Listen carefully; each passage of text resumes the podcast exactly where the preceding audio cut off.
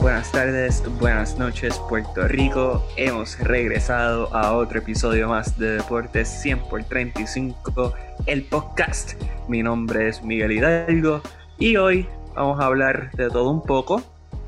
Son las 10 de la noche, un martes en la noche, así que pueden imaginar que nosotros los viejos estamos sumamente cansados de lo que ha sido el día a día, pero estamos aquí brindándole lo mejor que podamos darle y cualquier cosa tenemos a Javier Sabas aquí que nos va a cargar el resto de la noche porque él es el más joven de todos nosotros. Hoy estamos sin libreto. Hoy estamos celebrando logros de Deporte 100 por 35 de impacto deportivo. No vamos a decirle cuáles son porque hay, hay cosas que uno celebra en privado con la familia y pues eso, en eso estamos ahora mismo. Lo importante es que nadie ha preñado. Eso es sumamente importante. Seguimos invictos al día de hoy. Pero vamos a hablar de mucho deporte, que eso es lo más importante. Antes de hablar de deportes, tengo que presentarle, obviamente, a mis tolederos favoritos. Primero, voy a presentar directamente desde Bayamón, Puerto Rico, vaquero de corazón, campeón de la vida, el gran Junito Hernández. Dímelo, Jun.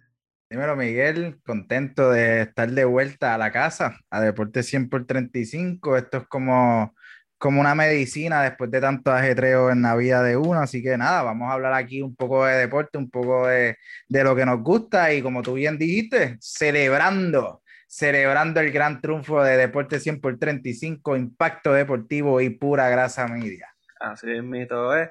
Y hablando de pura grasa media, vamos a presentar el hombre más carismático del negocio, la risa más contagiosa de todo el 100 por 35, fundador de pura grasa media, el gran Jonathan Basabe. Dímelo, Johnny. Que es la que hay, mi gente, que es la que hay. Estamos aquí, otro episodio más de Deporte 100 por 35. Oye, mi primer hogar. Este es como estar en casa, prender, prender la chimenea que no hay en Puerto Rico, calentarte y sentarte a comer marshmallow. Así que estamos aquí de hablar de deporte y espero que hablamos del mejor deporte del mundo, que es el béisbol. Sé lo tuyo, Miguel, sé lo tuyo. Así que nada, agradecido de estar aquí, aquí vamos a meterle caliente y celebrando, celebrando, estamos celebrando, estamos en grande. sí, mira, y directamente desde Impacto Deportivo, el campeón del pueblo, directamente desde Cupey Alto, Puerto Rico, lo más versátil del negocio, el narrador de la juventud, el gran Javier Sabat. Primero, Dímelo Miguel, dímelo Johnny, dímelo Junito, como siempre, contento, feliz, emocionado, entusiasmado, ya tú sabes, la hemorragia de alegría que me da todos los martes poder estar compartiendo con ustedes. Eh, ready, ready para, para discutir el deporte, analizar el deporte nacional e internacional y como tú dijiste y como han dicho todos los compañeros, estamos en celebración y lo vamos a dejar a la imaginación. Vamos ready. Así mismo es, así que usted siempre pendiente Deporte 100 por 35 e Impacto Deportivo para todo lo que es el deporte local, nacional e internacional. Para que esté al día, obviamente, no, no sea como aquellos que están leyendo las noticias de los periódicos y dicen, ay, mira qué chévere esto. No, no. Venga para acá con nosotros en Deporte 100 por 35 y pásala muy bien. Y hablando de Deporte 100 por 35 y colaboraciones históricas que estamos haciendo consistentemente, eh, tenemos a nuestro auspiciador, Confianza Group, que están rompiendo en estos seguros médicos, pero yo creo que más que yo dar una promo, es mejor dejar que el dueño, el fundador, Abelardo Díaz, dé un mensaje a ustedes, nuestra fanaticada. Así que, Abelardo, llévatelo.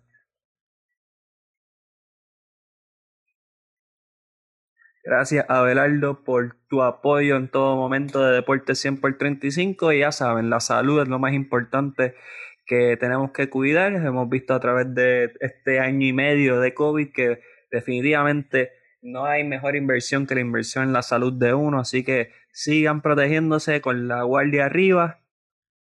Y es el momento, es el momento de sentarse en familia, búsquese su traguito, hoy vamos a dejar que usted se siente, esto es una tertulia, con el permiso de Javier Sabá, que sabemos que está haciendo tertulia y de en la página de YouTube de Impacto Deportivo, pero vamos a hablar un poquito de deporte, de todo un poco, porque pues estamos en victoria y en celebración. Y vamos a empezar con los playoffs de la NBA, que ha sido creo que bastante bajo el libreto, pero con unas series que han estado bastante interesantes.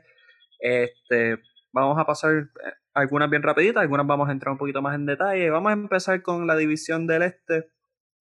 Filadelfia tiene ventaja actualmente de 3 y 1 ante los Wizards de Washington. Joel Embiid se lastima ayer. no han dado timetable de cuánto tiempo se pueda perder, pero Junito Hernández, ¿crees que Filadelfia puede llegar, no necesariamente a una final, pero a, una, a un conference finals sin Joel Embiid? Pues mira, a un conference final, yo, bueno, yo creo que esta serie de, de Filadelfia y Washington ya está decidida, por más que Washington pueda remar al final, yo creo que no, no tiene forma de, de sacar la serie estando 3 a, 3 a 1 abajo. Eh, más allá de eso, después se, se, estarán enfrentando hasta ahora, hasta ahora si los Knicks no, no logran el milagro y logran sacarle esa serie a Atlanta, eh, enfrentándose a Atlanta, un equipo joven, yo considero que a, pesar de que Atlanta ha tenido un buen ron después de que ellos contratan a Nick McMillan como, como su dirigente, que era asistente en su momento, eh, han tenido un, un, un, una mejora impresionante, eh, lo que ha hecho Trae Young en, en, esta serie y con la presión de jugar en el Madison Square Garden y sin tener efecto eh, directo en su juego, simplemente ha sido el mismo juego que lo conocemos, ha sido eficiente, ha sido protagonista del mismo. Eh, más allá de eso, yo, creo, yo considero que Filadelfia es un, un, mejor equipo. Es verdad que Embiid es la clave para este equipo, es uno de los candidatos al jugador más valioso, pero sí considero que como quiera, eh, el equipo de Filadelfia tiene un poco más de salida, un poco más de, de armas de cómo batallar esta serie, más allá, más allá de la salida o de la posible falta de Embiid a una serie así, igual veo a Filadelfia eh, dominando a Atlanta eh, en esta próxima serie. Y me gusta. Vamos a hablar de esa serie de Atlanta y Nueva York, ya que estamos ahí. Jonathan Basado, sabemos que usted es un tipo pacífico, que le gusta el amor, que todo el mundo se lleve bien, pero si usted tiene la oportunidad de roncar, pues usted aprovecha y lo hace sea con razón o sea sin razón. La mayoría de las veces que ha roncado ha sido sin razón, pero eso no viene el punto ahora mismo.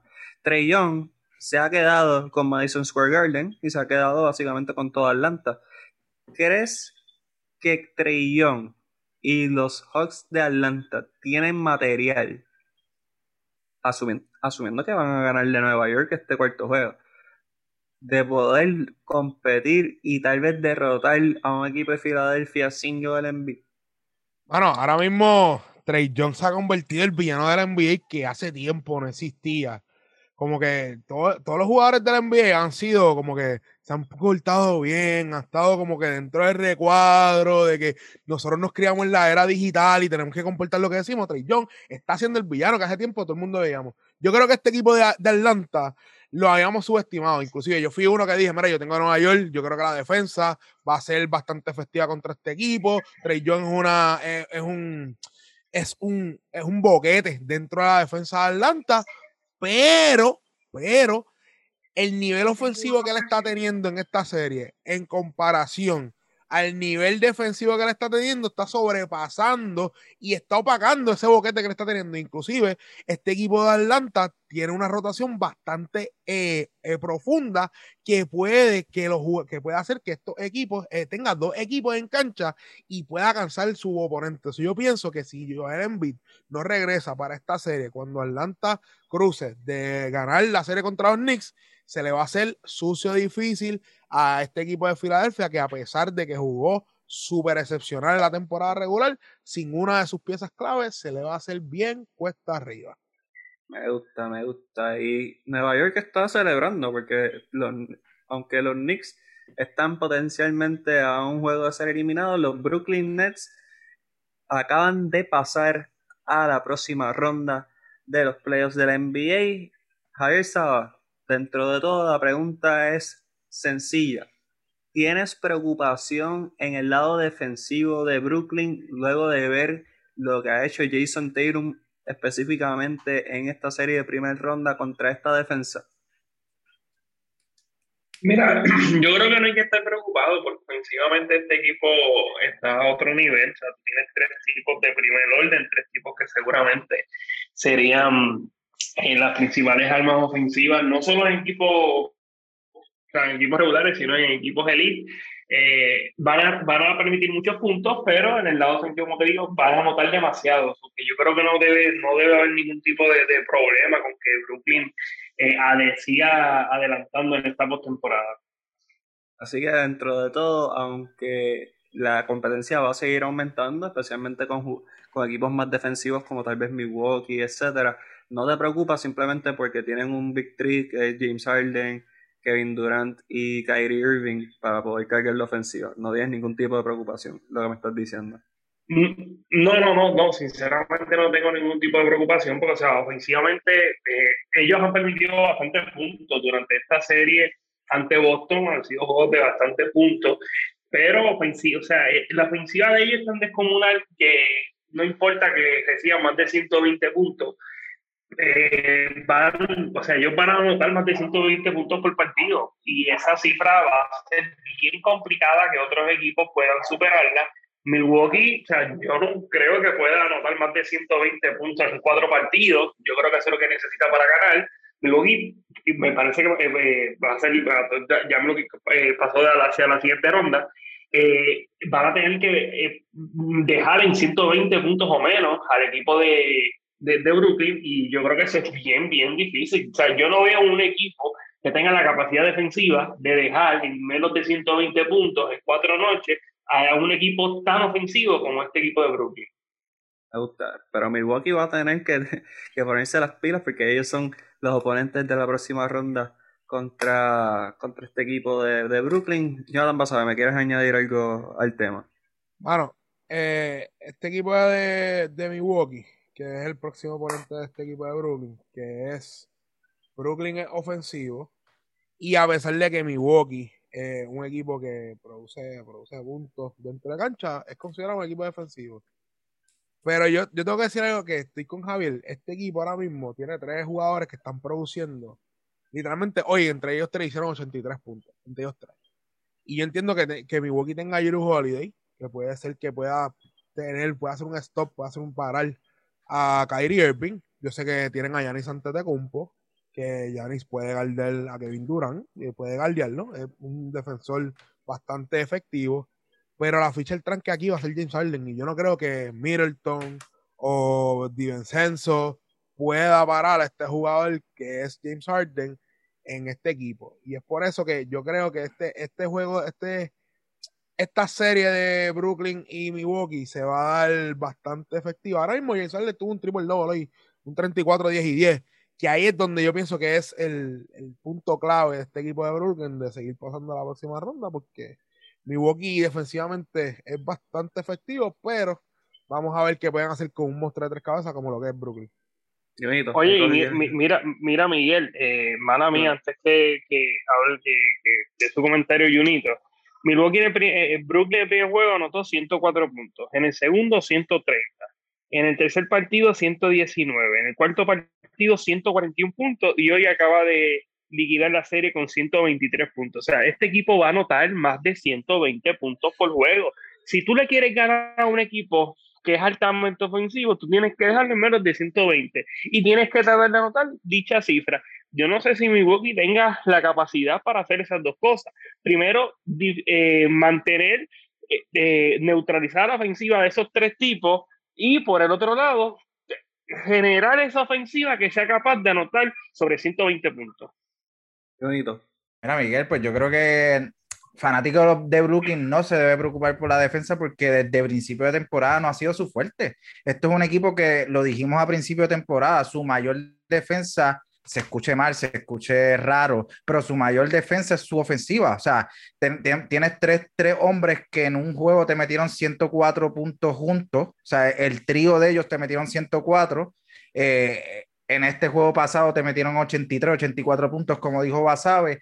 Yo realmente considero que, que, ellos no deben preocuparse por la defensa, ellos deben preocuparse porque ese complemento de este trío realmente venga a producir porque venga a producir tanto como lo han hecho en, en esta serie. O sea, porque yo creo que ellos van a tener consistentemente los números de Durant, los números de Harden, los, los, números de Irving y van a estar cerca de los 100 puntos en este trío. Hay que ver si el complemento de este trío luce tan bien como lucido con, con un equipo como Boston, pero que, que Tatum le haya metido 50 puntos, yo no creo que sea algo para preocuparse por lo que menciona Javier. Eh, Milwaukee tiene que preocuparse de cómo detener una ofensiva como la de los Brooklyn, que hasta ahora ha sido imponente. y Milwaukee, dentro de todo, es como mencionan, no es un equipo que sea de alto volumen ofensivo, sin embargo, hizo algo que dijimos en el pregame que tenían que hacer y era dominar. tenían que dominar esa primera serie ante Miami, los barrieron en cuatro partidos. Les sorprendió, y voy a empezar contigo, tan Pasaje, te sorprendió el dominio que tuvo Milwaukee ante este equipo de Miami.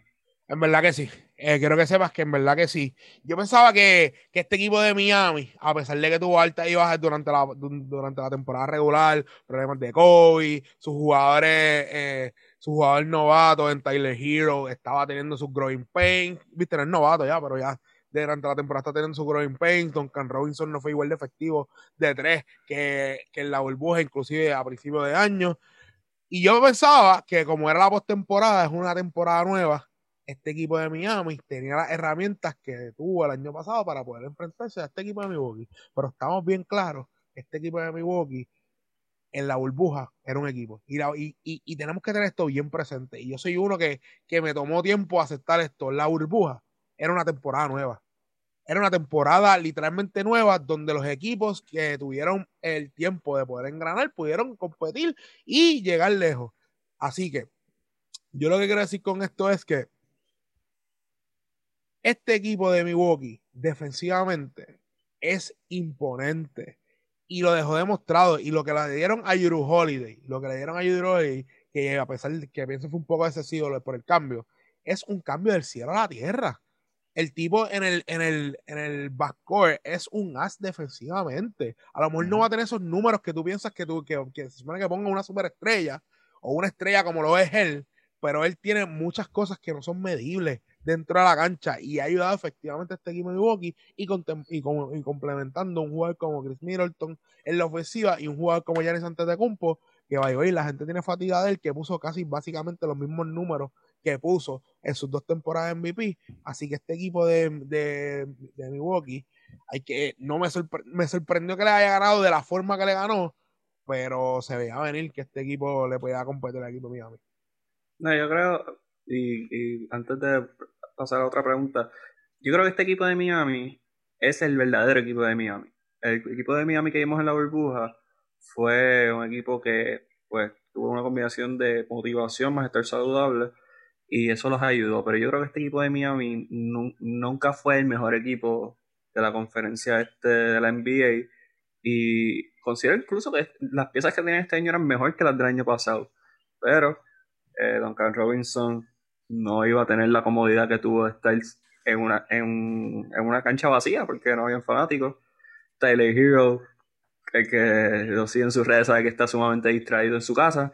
Así que, dentro de todo, creo que este equipo de Miami es el verdadero equipo de Miami. Es verdad que pasó por su lastimadura, pasó por situaciones de COVID, etcétera, pero en realidad este equipo de Miami creo, creo que es más cerca a lo que es que lo que fue en la burbuja. Pero, pero tú creías, ok, la, cuestión es que tú creías que con Eric Spoelstra eh, dirigiendo este equipo iban a pasar por esto que pasaron en esta serie. Porque yo, pienso que el tipo hace los ajustes necesarios como, en el equipo y teniendo un jugador como Jimmy Butler que es bastante inteligente en la defensiva, yo creo que iba, no iban a lucir como lucieron en esta serie. Eh, es que, digo, para mí Mike Budenholzer no es el mejor coach del mundo tampoco, pero uno, Drew Holiday es un upgrade todos los días a, Eric Bledsoe. O sea, estamos hablando. Terminó en estadística, terminó plus 24.5 George Holiday en los cuatro juegos, que definitivamente fue un cambio eh, positivo para este equipo. Y por eso es que los Pelicans van a seguir saliendo, nunca llegando a los playoffs porque le ofrecieron una extensión de contrato a Eric Bledsoe. O sea, Eric Bledsoe está, a dos años de ser un refuerzo del bounce, esto es súper inocente, o sea, no entiendo la necesidad de, de extenderlo, pero nada, y Aaron Orland sí que sigan con, con el papelón que tienen. Pero nada, en verdad, dentro de todo, no me sorprende el dominio que hubo sobre Miami. Creo que vamos a tener una buena serie, creo que va a ser la mejor serie que vamos a ver en la conferencia del Este, está de Brooklyn y Milwaukee, porque independientemente sea Filadelfia o Washington, bueno, Washington no va a ser, porque si es Washington, en verdad la NBA hay que cancelarla.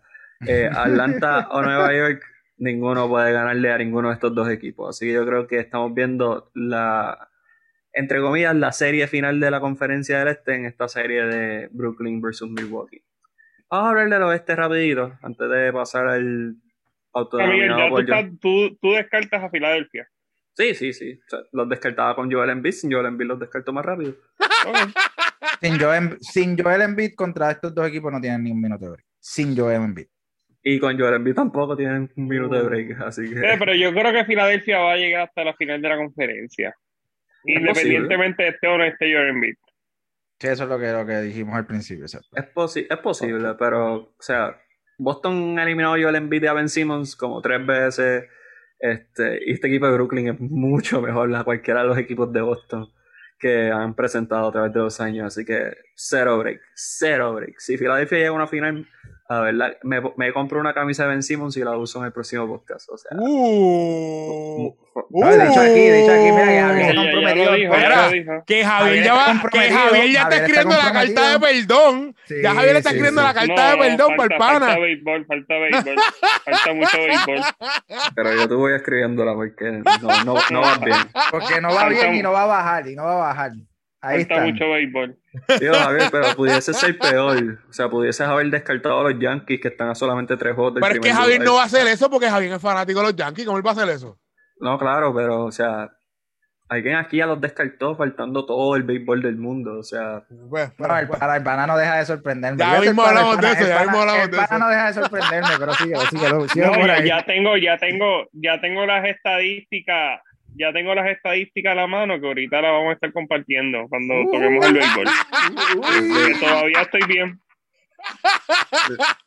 Tienes, tienes tiempo, tienes tiempo, pero te ves improbable. Estás, estás apretado. y, y- y- y hablando de estar apretado, los Memphis Grizzlies están sumamente apretados. Están abajo 3 a 1 entre Utah. El primer juego lo ganaron, pero Donovan Mitchell estuvo fuera. Este, en realidad, este equipo de Utah ya los convence como un serio contendor o todavía tienen sus dudas o reservas. Junito Hernández, empiezo contigo. Pues mira, yo los tengo como serio contendor por lo menos a llegar a, la final de conferencia. Un equipo muy, muy compacto, un equipo que juega en equipo, eh, valga la redundancia, un equipo que, que todas sus piezas, ninguno trata de sobresalir. Eh, es verdad que en este primer juego le faltó Donovan Mitchell y se notó, pero con este equipo, con todas sus piezas, yo creo que es un equipo que puede darle la batalla a un equipo de los Clippers, un equipo de los Dallas, que un equipo de, los Clippers que los veíamos como favoritos y, y Dallas le está dando la batalla, un, un Dallas que, cuenta con Luka Doncic en nivel Super Saiyajin, pero con todo y eso están dando la batalla. Yo creo que Utah hay que tomarlos en serio, es un equipo consistente a lo largo de toda la temporada, es un equipo que no sabe perder en la casa y tiene localía. Así que sí, yo los considero un contendiente serio, por lo menos hasta la final de conferencia. Ok, ok. Ya, Dan Basado, ¿algo que quieras añadir a eso? Mano, yo. Mano, es que tú sabes que este equipo de Utah a mí todavía ni me convence. porque tiene, porque se llaman Jazz. Pero este mismo equipo, en otra franquicia, y estaríamos hablando de un mano, equipo no, contendiente. No, no, mano, desde- de- ya están teniendo problemas, ya están teniendo problemas con su mejor jugador. Ya están teniendo problemas con su mejor jugador, como franquicia. Ya eso crea un problema dentro de la, de la química del equipo. Están jugando bien, sí, están jugando bien, pero se están enfrentando a un equipo octavo. Yo quiero ver cuando este equipo realmente se enfrente a un equipo que sea superior. Y oye, y oye, voy a ser bien sincero, voy a ser bien sincero. Por ahora se ven cómodos. Por ahora se ven cómodos. Por ahora. Pero- y te pregunto, Jonathan, ya que dijiste lo de la química, Dímelo. ¿qué tú hubieses hecho como Utah? ¿Tú hubieses sentado a Donovan Mitchell el primer partido, que al final no representó nada, ganaron los próximos tres, están a uno de ganar la serie, le diste descanso a tu mejor jugador, o lo hubieses llevado a jugar y que tal vez hubiese recaído en una lesión? Junito, y yo te voy a refutar con una pregunta.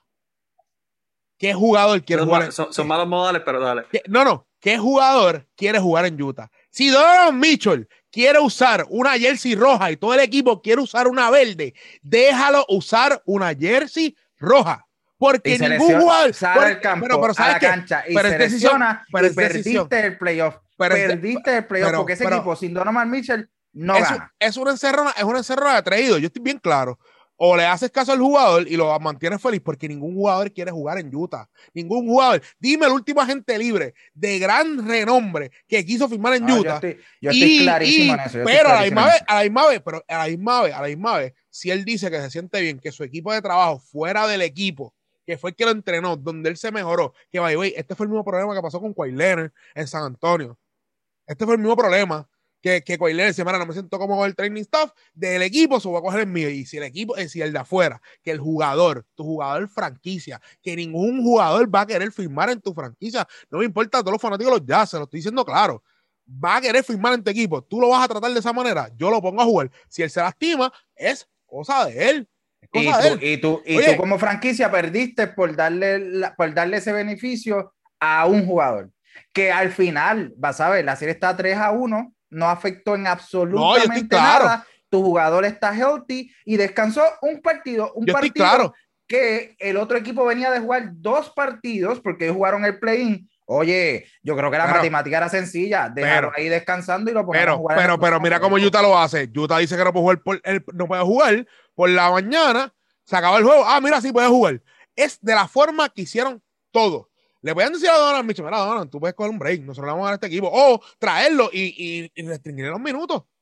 Y restringirle los minutos. That's it. That's it. Pero nada. Eso, eso, eso, yo sé. Ok, so, antes de que sigas, vas a ver, quiero, quiero hacer unos cuantos comentarios. Dices todos los fanáticos de los jazz. Yo creo que so- si hay un solo fanático jazz hispanohablante, es mucho. O sea, si hay un fanático hispanohablante de los jazz, es mucho. Yo sé dónde está. Con el de, con el de China. Con el de China. Cuidado si no es el mismo. Cuidado. Entonces, eh, él di- eh, estoy tratando de acordarme porque es que me dejó perplejo cuando dijo todos los fanáticos de los jazz. Y yo, ¿qui- ¿quién? carajo? Pero Oye, nada. oye, para tomarlo en cuenta por si acaso, tú sabes. Si, si tú eres fanático de los jazz, por favor escríbenos a Deportes 100 por 35 en cualquiera de nuestras redes y déjanos saber, yo soy fanático de los jazz. Vamos a buscar la manera de enviarte una foto impresa de Carlos Arroyo, que fue el último free agent que asumo que firmó voluntariamente en Utah, este, para que la tengas. ¿Verdad que va a ser impreso de un printer normal? O sea que no vas a tener nada vintage, pero pues hacemos lo posible por ti. Este, pero este equipo de Utah... Javier, ¿sabes algo que quieras añadir aparte de este equipo de Utah antes de que yo haga un análisis psicoterapeuta de esta gente? Mira, rapidito, eh, yo no estoy de acuerdo con ustedes. Yo cuando pequeño era fanático de Utah hasta que descubrí a San Antonio. Este, pero mira, ¡Me encontramos bien Eh, rápido! creo- hay que, mira, hay que cogerlo, hay que coger este equipo de Utah en serio. O sea, yo creo que esta es una división que está abierta para cualquier equipo, una conferencia. Luego de esas dos derrotas de los Clippers, que yo lo tenía como el equipo a vencer, no solamente en la conferencia de, lo tenía, ¿verdad? Pues el equipo a vencer en la conferencia del oeste. Luego de esas dos derrotas ante un equipo de Dallas que fuera de Luka Doncic y fuera de Porzingis no dice nada y que tú neutralizas a uno de los dos y ya la- las oportunidades de vencer son, son mayúsculas, pues perdieron esos dos juegos, pues yo creo que esto es una, esto es una conferencia abierta. Y Utah, mira, ha lucido muy bien, o sea, Utah se ha mantenido en los últimos años con un número de jugadores jóvenes eh, yo creo que este equipo hay que tenerlo. O sea, sinceramente no me extrañaría que, que con un poco de suerte se colará hasta la final de, de la NBA. Ok, Javier, tengo preguntas. Espérate, espérate, espérate. Paréntesis. Lo ulti- el último free agent grande fue Bogdan Bogdanovich y anterior a eso fue Carlos Busel. Y Joe Johnson cuando pasó su prime. Por eso digo, ¿quién, So, quién? Carlos. Ca- Carlos Busel es el más grande. Oye, y ellos tuvieron a Kilidenko, Kilidenko era bien Bueno, bueno. pero Sí, Kirilenko Kirilenko se cría, de- exacto, fue drafteado de su- desde ellos mismos. Sí, no, sí, sí. Un agente libre que quiera firmar con Utah. Ok, so, Javier, pregun- ok, tengo, tengo muchas preguntas. Voy, voy a empezar. Este, ¿de cuándo, o sea, cuando tú dices que tú eras fanático de Utah, ¿qué- Tiempo, tiempo, tiempo, tiempo, tiempo. También drafteó con, con Utah. ¿quién? Okul. No, Meme Okur no. Meme Okur no fue drafteado por Utah. Fue otro jugador así. ¿viste? Sí, hay gente que le gusta por allá. Ok, pero ¿qué edad estamos hablando? Que tú dices que eres fanático de Utah. O sea, Yo cuando, cuando pequeñito, cuando las finales contra Carmalón, Carmalón, eh, Ok, ok. Stockton, contra- Tengo- pero después tengo de eso descubrí a San Antonio y pues la cosa cambió. Y tú, eras, tú, tú eras de los que no quería ir con Michael Jordan, so que le ibas Sí, a Utah. No, no, y después cuando Carlos Arroyo jugó en Utah, pues me enamoré un poquito, me recuerdo también estaba José López, este, el- es Raúl López, Raúl López el español, pero Para la ese cosa tiempo- después cambió. Para ese tiempo también Miguel era fanático de Utah, para cuando Carlitos Arroyo estaba en Utah. Seguro, claro que sí, chacho. Desde Fayú lo sigo, seguro. Este, Javier, más preguntas. ¿Odias a Michael Jordan por alguna razón? No, no, no, jamás, jamás, jamás. Ok, ok. Y la última pregunta. Este, porque me cogiste de sorpresa, porque pensé que ibas a decir que eras fanático de Piculín Ortiz, pero no habías nacido probablemente para cuando Piculín jugaba. No, yo, yo todavía no estaba en la conversación ni, ni se esperaba que yo naciera para este Ok, bien, quería- pero que quede claro que eres fanático de los Spurs. Todavía no Yo creo que mi, mam- mi mamá y mi papá no eran ni novios. Oh, ah, ok, ya. Pueden ver Por, eso, ok, esto es una historia que queremos contar. Javier Sadas nos escribe un martes para compartir, simplemente sanamente hablar. Pero él no se da cuenta que nosotros somos ya viejos. Nosotros queremos compartir un viernes por la noche. Em- y, y ni por la noche, un viernes Por la tarde, por la tarde, por la tarde, por la tarde. Escríbeme, a las 5 de la tarde y todos los que sean mayores de 29 años van a entender este sentimiento de querer pues compartir temprano para acostarte a dormir temprano. Así que por eso hice esas preguntas tan específicas. Espera, pero yo, yo tengo, yo tengo una última porque es que me sorprendió. Ajá. Esto, Javier es una especie rara. O sea, es un yankee y fanático de Utah. Esto yo no lo había escuchado No, no, nunca. no, oye, vamos. Esto yo no lo había escuchado vamos, nunca. Vamos, vamos, vamos, vamos. Do- dos embustes corridos de parte de ellos. Increíble. Primero, no soy fanático de los Yankees y en algún momento fui fanático de Utah, pero ya eso quedó en el pasado. Ok, ok. Pasando a, otra, a la segunda serie, Phoenix y Lakers, que están actualmente jugando ahora mismo en mi televisor. Este, Junito, voy a. Para mantenerlo todavía civil y mantenernos en, en tiempo. ¿Estás preocupado por la lastimadura de Anthony Davis? Sea esta serie, sea la próxima. Sea, ¿estás preocupado por la salud de Anthony Davis seriamente? Sí, sí. Eh, todo aquel fanático Laker que, que espera un campeonato este año y no tenemos a Anthony Davis debe estar preocupado.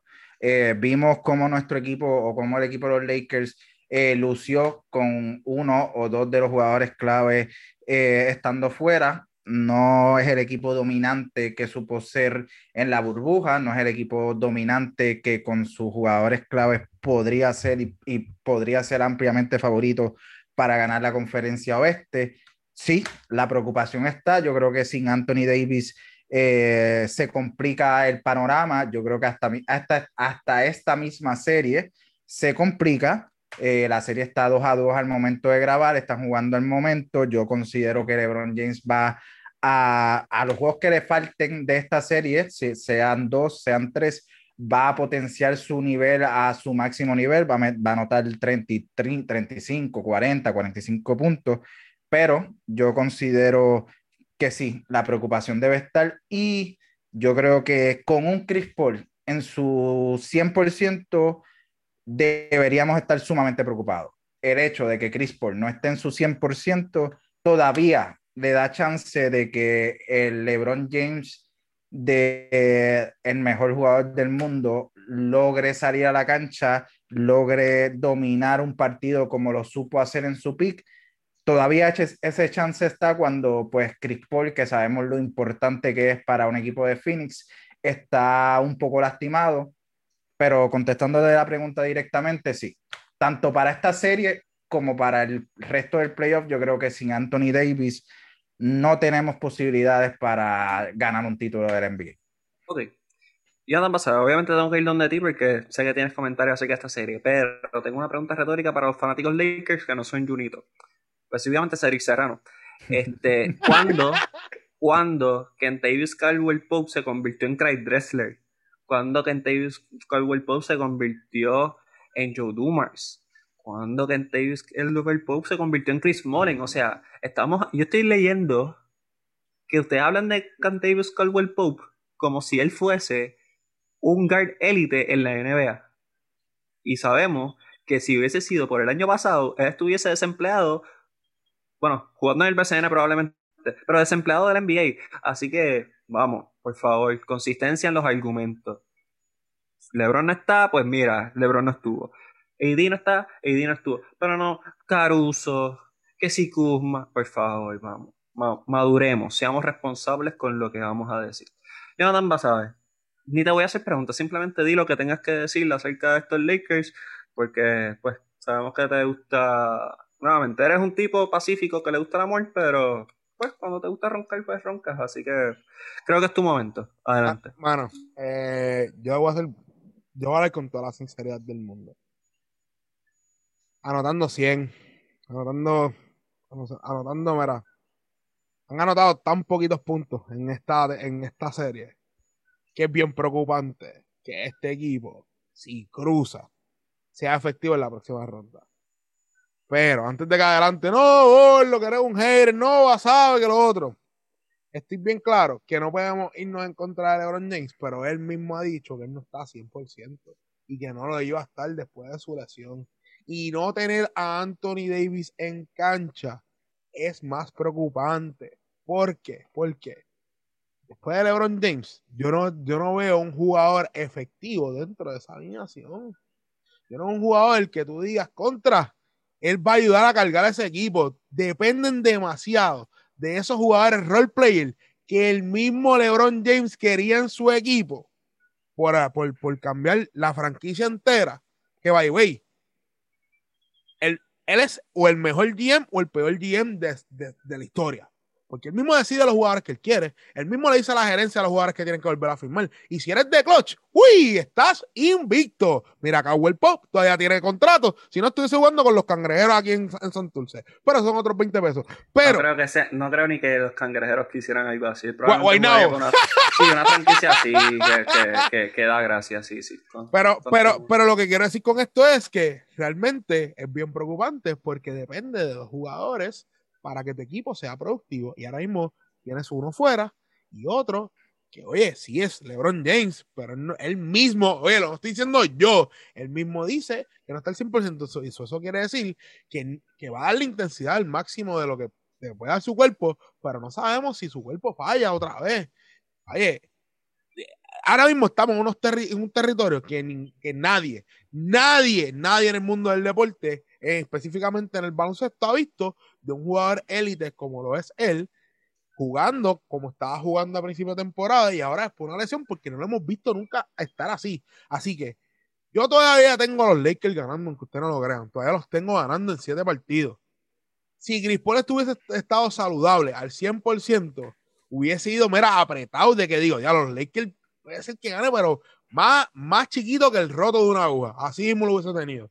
Pero nada, no los Lakers, pero dependen demasiado de sus jugadores roles y tú no puedes depender demasiado de tus jugadores roles, punto y se Miguel, antes de que vayas con, con, con Javi, eh, los Lakers tienen solamente tres jugadores figurando doble figura en puntos. O sea, tú, y uno de ellos está fuera por lesión, que es Anthony Davis, que es el líder en puntos detrás de, o sea, detrás de LeBron James, está en empate con 21.8. Eh, yo creo que para que los Lakers puedan tener una opción real, eh, Dennis Schroeder se tiene que elevar su juego, tiene que pues elevar su juego a promediar más de 20 puntos, ni hablar de Andre Drummond, que tiene que aparecer en la cancha, o sea, tiene que ser el Andre Drummond que vimos en, en Detroit en algún momento. Yo considero que los Lakers, por más que para mí LeBron James va a elevar su juego a, a niveles, como dice Basabe, que a jugadores de su edad nunca lo hemos visto, yo considero que están muy apretados. ¿Por qué? Porque sus jugadores complemento más allá de Anthony Davis, LeBron James y Dennis Schroeder realmente están eh, en, baja, en baja producción y para poderle ganar un equipo, por ejemplo, de Denver o un equipo de Portland, que son los que podrías enfrentar en una próxima ronda, tú tienes que tener más que a un LeBron James anotándote 40 puntos. ¿Ustedes se acuerdan cuando decían que Kyle Kuzma iba a ser mejor que Jalen Brown? Qué ridículo, ¿verdad? Este, Javi, ¿algo quieras decir de esta serie antes de que brinque a esa serie de Denver y Portland? De verdad, hay personas que creen que los Lakers van a poder adelantar de ronda sin Anthony Davis. De verdad, hay personas que creen eso. Sí, va. Sí. Sí, va, y los he visto. Y, y Twitter está encendido. Y Twitter está encendido. Sí. Entra, entra, a Twitter, entra a Twitter. Entra a Twitter. Esos son los llamados madrones, eh, los nómadas, porque sinceramente, o sea, sin Anthony Davis, este equipo no, no tiene ningún tipo de oportunidad. No tiene ningún tipo de oportunidad. Yo creo que ellos tienen que tratar de hacer un milagro, de tratar de tener los más saludable posible a Anthony Davis para poder sacar la serie. Yo lo veo bien, bien cuesta arriba. Ya LeBron no es el LeBron de antaño, sabemos que es un gran jugador, tiene una gran energía de trabajo, una excelente condición física, pero ya no va a ser el LeBron que cargaba anteriormente a Miami, que llegó a cargar al equipo de, de Cleveland. No, no creo que vamos a poder ver esa versión, que es la que necesita el equipo de los Lakers sin Anthony Davis. Así que yo creo que, mira, eh, para el año que viene, pensar en el año que viene, pues yo creo que se le acabó, se le acabó. No adelanta el equipo de los laguneros de Los Ángeles. Ok. Y Javier, me voy a quedar contigo. Esta serie de Denver y Portland está 2-2 en estos momentos. El, el partido está 70-68 a favor de Denver en estos momentos en tercer quarter. ¿Quién termina ganando esta serie en tu opinión? Mira, aquí yo tenía mi sorpresa. Aquí yo tenía mi sorpresa. Yo pensaba que el equipo de, de Portland se iba a llevar la serie. Creo que hasta cierto modo es menospreciado eh, el talento, el nivel, eh, ese gran IQ que tiene el que yo creo va a ser el jugador más valioso de esta temporada, eh, Nicolás Jokic. Mira, esto es como tirar una moneda al aire. Yo creo que si Jamal Murray hubiese estado saludable, iba a ser puro trámite para el equipo de Denver. No es así.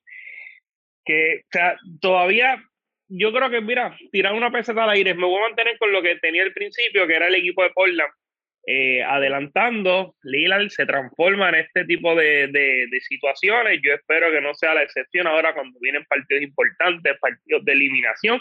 Tal vez eh, Denver tenga saque ventaja, tenga la serie 3 a 2. Ahí es cuando se crece eh, Damian Lillard. Sí que vamos a ver. Yo me voy a mantener con lo que había dicho preliminarmente, que es que el equipo de Portland adelanta en el máximo de siete juegos. Me gusta, me gusta. ¿Alguien que tenga una opinión diferente para brincar a Clippers y, y Mavericks? Yo quiero decir algo rápido. Eh, yo sé que yo sé que Jamal Murray, mucha gente lo ha descartado como el jugador efectivo, pero yo creo que Jamal Murray en el en el en el backcourt de ese equipo de Denver ha sido, ha sido una pieza bien vital que hace falta a pesar de que está jugando Campazo. Oye, fanático de Campazo, lo admito, sin miedo pero no es, no es ese impulso ofensivo. Que Johnny, vamos a ponernos serios. O sea, Campazo no tiene un minuto de break. No, tiene un minuto de break. Pues, oye, no me dejaste terminar, Javier Saba. Yo quiero que Jamal, yo creo que Jamal Murray, que puede traer ese impulso ofensivo, eh, en algunos momentos hubiese podido elevar este equipo de Denver y asegurarlo. Oye, yo yo tengo, yo, yo, yo escogí a Portland, yo escogí a Portland en siete partidos. Yo, yo pienso que el corazón de Ismael Lillard y este equipo de Portland eh, es un equipo que realmente puede producir dentro de, esta postemporada. Pero se nota la diferencia de Denver. Denver hubiese sido una, un, un, un escogido más fácil a la hora de, de, de predecir esta serie si teniendo a Jamal Murray en cancha. Para mí. Nah. ¿Estás seguro de eso? ¿Tú estás seguro de eso? Sí, sí, Hacha, si Jamal Murray estuviese, tuviese Portland en 6 juegos en vez de en 7. Pero Miguel, ¿cómo Miguel. tú te atreves, Miguel? Fácil, fácil. Miguel, Yo sé Miguel vienen, vienen, vienen, vienen con, vienen con, vienen con un, un front court, vienen con un front court bastante alto, que es un equipo Portland que no ha sabido que, y ya, y atlético. Vamos a ponerlo así, atlético. Nurkic, eh, el mismo el mismo ay, el que Carter sale Covington, Carter, Carmelo. Carter Covington con este con este frontcourt de Denver se la ha hecho difícil se la ha hecho difícil y teniendo a claro. Murray y teniendo a Jamal Murray que vamos a ser bien sinceros Lillard tiene todo el corazón del mundo pero pero defensivamente también tiene sus deficiencias también tiene sus deficiencias y hubiese sido otra arma dentro de ese equipo que pudo, que pudo haber sido efectiva que pudo Ay, haber mira. causado problemas y estragos Oye, y Este- mira, Miguel, el año pasado, mira lo que hizo Jamal Murray en la serie ante el equipo de los Clippers. Oye, y se eliminaron a tal vez el mejor equipo el año pasado de la NBA. No, no, Sí, y- Miguel, de, de, de verdad, ¿tú crees que con. Jamal Murray le hubiese sido más fácil para el equipo de Portland? este equipo, no, eso, eso, eso, eso es el corazón de Miguel y el fanatismo. Eso es un jaterismo, eso es un jaterismo. Pero, pero realmente este equipo de Denver, con Jamal Murray en cancha, en la conferencia oeste, yo considero que no tuviera competencia. Ahora mismo, creo que la debilidad de este equipo es que su número dos en ofensiva se llama Michael Porter Jr., que realmente sabemos que ha mejorado un, un, montón en los últimos años, pero no es un hombre donde tú le puedas fiar eh, la bola en los últimos minutos, no es un hombre que te pueda meter 20, 25 puntos por juego. Jamar Murray sí es ese hombre, ese, ese hombre que le quitaba un poco de presión en la ofensiva a Nicolás Jokic. Yo considero que este equipo con, con Murray en cancha, eh, sí Portland le hubiese hecho una buena serie, pero no, no lo hubiese ganado y los otros equipos en el oeste yo creo que no, no hubiesen tenido ni un minuto de break. Sí, pero pues eso es, su, es suponiendo. No sabemos qué, qué fuese a pasar, aunque yo apostaría por LAN igual ante este equipo de Denver. Los Clippers y Dallas. Esta serie es una bien inusual porque aparentemente nadie sabe ganar en casa. Dallas se jugó los primeros dos partidos en el Staples Center. Y entonces los Clippers ganaron los próximos dos partidos en el American Airlines Center. ¿Cómo esto es posible? Nadie puede entender. Ahora, Luka Doncic está teniendo una serie histórica yo rara vez, yo creo que nunca, he visto una serie donde claramente el peor equipo está en serie porque un jugador que nuevamente no puedo decir que es el mejor jugador de la serie está cargándolo. Y es un solo jugador que está haciendo la diferencia y es Luka Doncic. Habiendo dicho esto, ¿alguno quiere cambiar su predicción de que los Clippers iban a ganar esta serie? No. Voy a empezar con esa. Nadie quiere cambiar su opinión. Ok, perfecto. Habiendo dicho esto, lo que han visto de los Clippers en este momento, ¿les preocupa? O sea, ¿creen que este equipo sigue siendo capote y pintura? ¿O creen que con esos dos jueguitos que tuvo Lucas fue que les prendió el bombillón de urgencia? Voy a empezar contigo, Junito, porque sabemos que los fanáticos del Lakers piensan que los Clippers son el asme reír. Como los cangrejeros piensan que los Mets son el asme reír, pues esa, esa es la, la comparativa. Mira, pues yo creo que esos primeros dos juegos en Dallas, además de que Luka Doncic hizo y deshizo lo que, lo que quiso con, con la defensa de, de, los Clippers, yo creo que por George tuvo nuevamente unos juegos malos, eh, ha, aumentado, ha elevado su juego en los, en los próximos dos partidos en Dallas. Yo considero que como quiera es un equipo que hay que cuidarse. Cuando tienes a Leonard, cuando tienes a Paul George, en un mismo equipo de jugadores así ofensivos y jugadores con, con vasta experiencia como Nicolás Batum, Ryan Rondo, Chelsea Vaca. Yo creo que todavía debes tenerle respeto a este equipo. Tienes también un dirigente que ha ganado títulos de NBA. Eh, sí, considero que todavía tienes que tenerle respeto. Dallas perdió la oportunidad de haber sacado, aunque sea un partido en su cancha y tener esta serie 3 a 1. Oye, el, el, el récord de, de, equipos en playoffs que han logrado sacar una serie después de haber perdido los dos primeros partidos es absolutamente sorprendente. Si los Clippers lo, lo logran, hay que darle usted tenga para que tengan una idea. 27 equipos solamente han, han, logrado esta hazaña de 427 oportunidades, o sea que 400 no lo han logrado, 27 equipos solamente lo han logrado. Yo considero que el, el, hecho de que Clipper hayan sacado esos dos juegos en Dallas todavía los tiene. Oye, esta serie se volvió otra vez a una serie a cero. Eh, es el que gane los próximos dos partidos. Así que yo considero que sí, hay que tenerle respeto a este equipo de, de los Clippers y que se van a cruzar con un equipo de Utah que como hablamos al principio, aunque fueron el equipo más consistente en la temporada regular, tiene mucho que probar en la postemporada y este equipo de los Clippers tiene mucho, mucha experiencia en postemporada para poder eh, contrarrestar esa, esa buena, ese buen equipo de Utah de pasar de, de Dallas. Adam sabes, ¿has visto gran diferencia entre los Clippers de este año y los Clippers del año pasado? ¿O piensas que siguen siendo cabote y pintura y que van a seguir siendo los Clippers de siempre? Yo creo que este equipo de los Clippers va a seguir siendo el mismo equipo de los Clippers de todos los años. Porque tú no puedes tener. Vamos a hacernos esta pregunta. ¿Tú crees?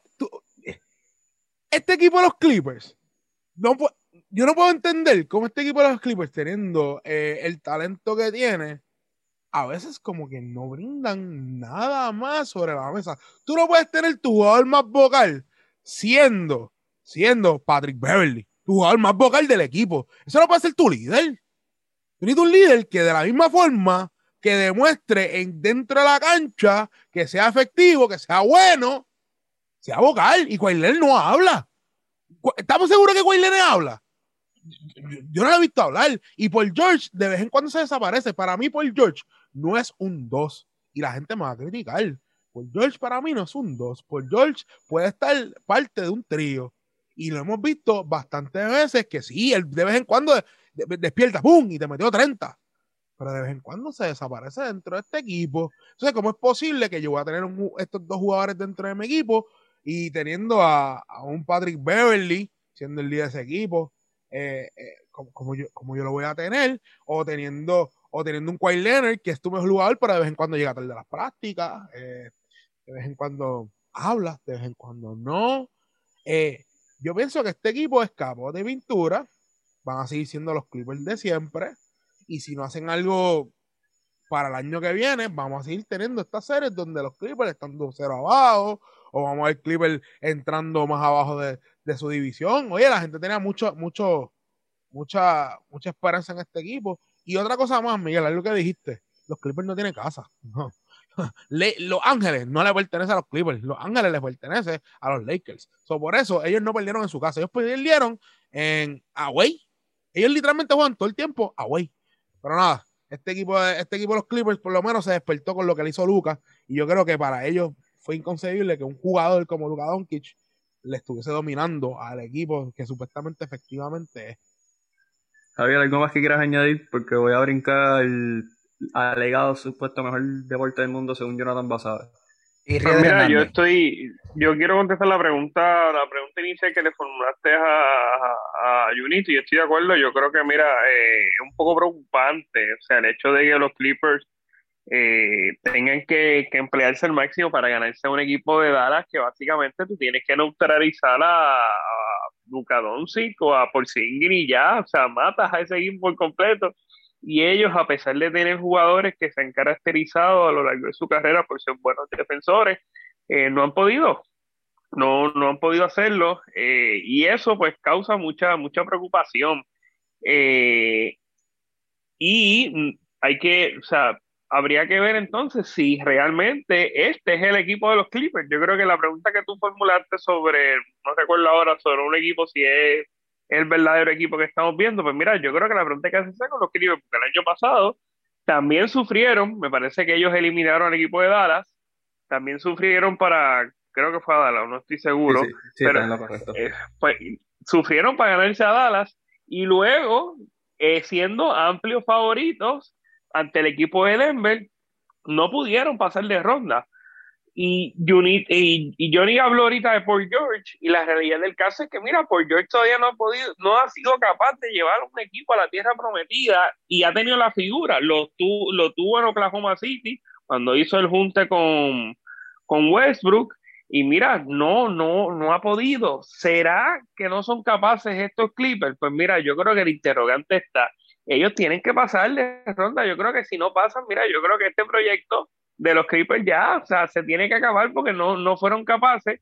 Y otro factor que yo creo que es importante señalarlo, eh, factor histórico, o sea, los Clippers han tenido las piezas durante la pasada década, en primera instancia cuando eh, montaron ese equipo con Blake Griffin, con DeAndre Jordan, eh, con Chris Paul y, y, jamás pudieron, lo mejor que hicieron fue eliminar a San Antonio en una serie para luego eliminarse en la final de la conferencia Así que yo creo que causa preocupación lo que estamos viendo del equipo de los Clippers. No sé si será una maldición, no sé lo que sea, porque en papel yo miro de arriba abajo y yo veo que este es un equipo poderoso, un equipo que tal vez en la posición de, de armadores donde más esté comprometido, pero tienes unos jugadores de muy altísimo nivel que todavía, todavía no han podido a estas alturas, ya con dos experiencias por temporada, uno pues le daba a la primera ya que, ¿verdad? Pues especie de burbuja, COVID-19, pero ahora no hay excusa y todavía no han podido jugar, por lo menos al nivel que yo esperaba. Yo espero que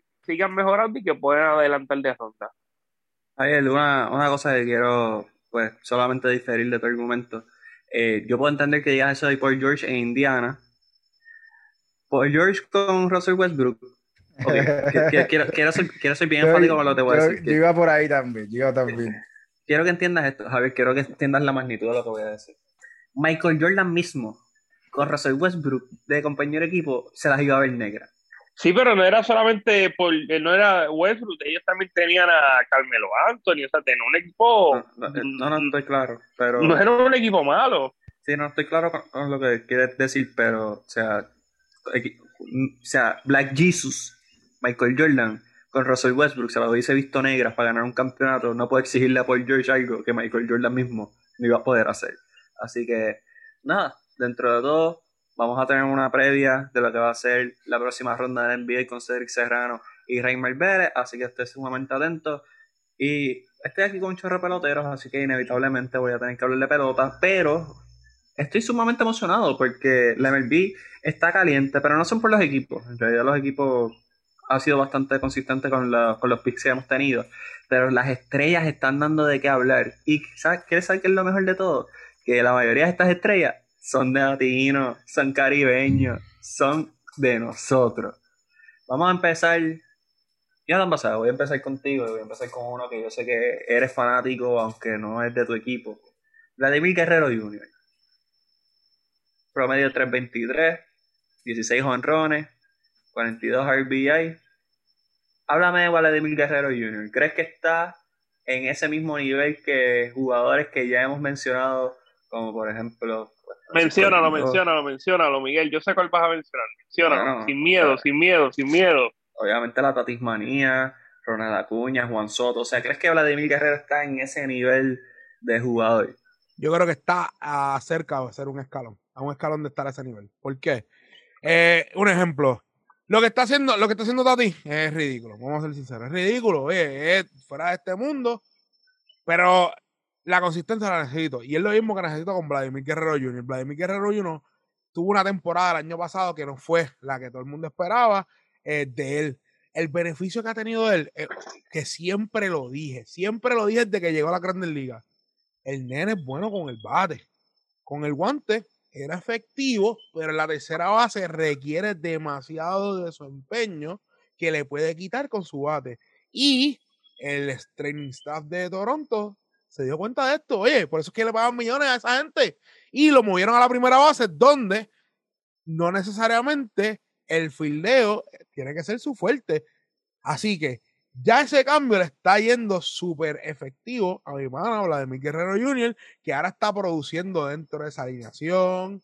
Está literalmente, está literalmente se está sintiendo más cómodo. Oye, todavía no han jugado en Toronto. Eso es otra cosa. Todavía no han jugado en Toronto. Ha jugado un parque donde estaba acostumbrado a jugar con su amigo Bichette, con su amigo Lourdes, con su amigo Villo. Así que yo creo que él ha elevado su nivel, también como su padre. Su padre, su mejor temporada la tuvo en su tercera temporada con los Montreal Expos.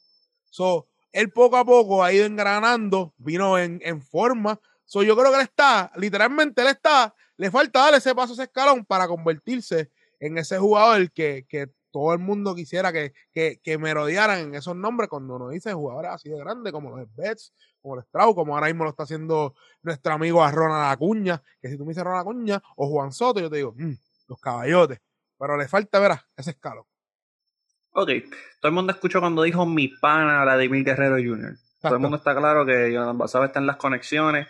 Eh, no sé si han visto la entrevista de Alex Rodríguez con David Ortiz. Eh, muy buena, muy buena. Este, estoy seguro que le hicieron el libreto a Alex Rodríguez porque solo no iba a poder. Pero este, dentro de todo, muy interesante. Lo que sí, Javier Sá, usted no sabe es que la entrevista inicial iba a ser Alex Rodríguez con, con Jonathan Basabe, pero presidente, Oh. no, presidente no tenía el presupuesto para pagar a Jonathan Basabe. Así que después se tuvieron que conformar con el futuro Salón de la Fama David Ortiz, pero ¿por qué este con un Salón de la Fama que Oye, pero está bien, no está mal, porque el mejor, uno de los mejores dos bateadores designados de toda la vida y el mejor designado de toda la lati- vida? y el mejor latino de todos los tiempos. Así que estamos bien. No, no, no, no, no a aquí. cuando, cuando, cuando los este- cuando los esteroides no, no perjudiquen, entonces será el mejor latino. Digo, o sea, perdón, perdón. Él está hablando. Ah, él dijo eso de Alex Rodríguez. Perdón, no Claro, capté eh. eso. No lo dijo ni una vez, lo dijo dos veces. Eh, perdón, perdón. Contra este, Miguel. En pero dos ¿qué foros diferentes. Tres segundos, Pero- papá. pero yo les voy a hacer una con Tres pregunta. segundos. Pa- ¿Para qué equipo terminó jugando Alex Rodríguez? Solo pregunto, no quiero, no quiero aquí hacer, Para el conexiones ni equipo nada, más ni nada. ganador en la historia del juego. Ay, como El- lo dice. Él, Como sí, sí, orgulloso de su equipo, acuérdense. No, no, que- yo solamente digo los datos como son. Orgulloso de su equipo, Que tranquilo. by the way, cuando literalmente Javier Sabá decida, decida realmente decir que es fanático de los Yankees, ya nosotros tenemos la premisa. Ya estamos, mira, adelantados. Estamos adelantados. Pero nada, nada, eso es para otro podcast. No, no va a pasar. Eh, Jonathan Basada menciona a Ronald Acuña, este, Junito Hernández, 283, 16 honrones, 33 RBI. Sin embargo, Atlanta pues no está teniendo los resultados esperados. ¿Consideras que ya Atlanta hay que descartarlo? Eh, no, no, no. ¿O, o queda béisbol? ¿Queda béisbol todavía? Queda mucho béisbol y no voy a cometer los mismos errores que mis compañeros por no mencionar nombre por ahí, pero la gente sabe quién fue y qué equipo sentenció. Pero no, Ronald Acuña, te voy a decir 40-40. Oye, eh, es un pelotero con muchas habilidades, rápido, poder, batea para promedio, estuvo muy cerca de, promediar los 40 bases robadas, 40 honrones, que no se hace hace mucho tiempo en el béisbol. Yo considero que Ronald Acuña eh, es una de las futuras caras, si no es ya eh, parte de las caras del béisbol desde Venezuela. Eh, para mí es uno de mis jugadores que más me disfruto ver el juego. Lo que hace en el bate, él sabe utilizar todo el campo, batea para la banda contraria, batea para promedio, batea para poder. Es, considerablemente bueno defensivamente. Para mí, uno de los mejores jugadores que tiene, uno de los mejores jugadores jóvenes que tiene la liga se llama Ronald Acuña Jr. Ahí está. Te voy a, te voy a dar la elección. Podemos hablar del centrofil de los vigilantes de Texas o podemos hablar del campo corto de los padres de San Diego. Yo voy a dejar que tú escojas de quién tú quieres hablar. El quien tú prefieras. Tú tiras por el medio que yo bateo. Ok, pues ya que me estás dando esa opción, vamos a hablar de Rafael Devers, porque pues me gusta hablar de Boston, creo que Rafael Devers ha presentado unos excelentes números en esta temporada. Eh, ¿Te sorprende el, el cambio de nivel que ha dado Rafael Devers en esta temporada? Pues mira cómo que cambio. ¿Cómo, cómo que cambio de nivel, Miguel? O sea, Bueno. Yo por lo menos siempre Devers, yo creo que eres uno de los que pongo en la misma conversación con Tati Junior, eh, se puede poner con Otani, pues yo Otani, ¿verdad? Entre esos jugadores ya es uno más veterano, eh, se puede poner a, a Guerrero Junior, eh, el propio Acuña, Juan Soto, yo creo que Devers, es más, yo creo que está más adelantado que Tatis y que Vladimir Guerrero, él ha tenido temporada sólida, él luego de esa temporada rookie del 2017 él se cayó un poco, pero en el 2019 lució sumamente bien, terminó líder en doble, esta temporada va por el mismo camino. O sea, yo creo que los fanáticos bostonianos tienen que estar tranquilos porque aquí tienen una tercera base para largo, o sea, una tercera base que va a poner números bien sólidos. Y, y bueno, yo creo que hay, hay que estar tranquilos. O sea, Rafael Devers no me sorprende para nada, considero que es un gran bateador y que mira, en un futuro cercano pudiese ser, o sea, ese relevo de, de, de Betts, ah, porque el, ¿verdad? el muchacho batea muy bien, eh, batea muy bien y cuando hablamos de, de super contrato, yo creo que este es un tipo que es candidato fuerte a cuando ¿verdad? logre su arbitraje, que va a ser en el 2022, pues tener un, un mega contrato sobre 300 millones, o sea, sin temor a equivocarme, yo creo que Rafael Devers eh, es un peloterazo y lo está demostrando. O sea, que no me sorprende los números que está poniendo. Nosotros tenemos un fanático que dice que Rafael Devers es un paquete. No voy a ¿Quién decir nombre, eso? no voy a ¿Quién decir nombre, pero dicen que es un paquete. Yo no lo con- yo para mí, yo de acuerdo totalmente con lo que acaba de decir Javier Sabat, pero tenemos un fanático que nos escucha constantemente que dice que es un paquete. Pues mira, en el 2019 el batió para 311, 201 imparables, 54 dobles, terminando líder en ese departamento, 32 cuadrangulares, 115 carreras remolcadas, unos 20% de 361, slogan de 555, UPS de 916. Mano, ¿cómo que un paquete? Los paquetes no ponen esos números. Fue líder en total de base. O sea, esos no son números de paquete, eso es número de, de un paquete, o sea, de, de, valor, de un regalo, o sea, eso difícilmente otros peloteros tienen la capacidad para, para poner esos números y a tan temprana edad, eso fue a los 22 años, estamos hablando de un pelotero que lo que tiene son 24, cumple eh, este año 25, o sea, eh, paquete no es. Yo, yo, yo, puedo decir algo, y yo, esto es una pregunta, y, y, no necesariamente de nos vamos a caer en Boston, ¿cuál es la falta de respeto que le tienen a Sander Bogarts? ¿Por qué no se le está dando el mérito que se le merece? Es un campo corto, solamente tiene cuatro errores, estaba de 3-18, ya tiene 10, 10 honrones, ya tiene literalmente 60 hits, 30 runs, eh, 31 RBIs. ¿Qué está pasando con el pana que no se le está dando el mérito? Todo el mundo hablando de, Pues, de los campos cortos allá, de los campos cortos acá, y el pana Sander Bogarts es un equipo que está liderando la división este, que es un equipo que no era contendor, y es uno de los propulsores a que este equipo esté compitiendo en la división este, que es una de las más difíciles. ¿Puedo dar mi opinión? Puedes dar tu opinión. Rapidito. Yo creo que el hecho de, de Bogart, que no se le da ¿verdad? ese mérito que como indica Johnny, pues él se ha ganado, yo creo que es el hecho de estar en Boston y estar en un equipo que en los últimos años tenía jugadores que ponían unos números descomunales. Te mencioné eh, a Rafael Devers, podíamos hablar de Gidi Martínez, podíamos hablar de, de Mookie Betts, que, ¿verdad? Vemos esos números que pone Martínez, que, que ponía Mookie Betts temporada tras, eh, temporada tras temporada, y pues esos números de Sander Bogart, pues se veían, o sea, no, no, no comparaba con esos números que ponía Mookie Betts y Jimmy Martínez, así que pasaba por debajo de radar.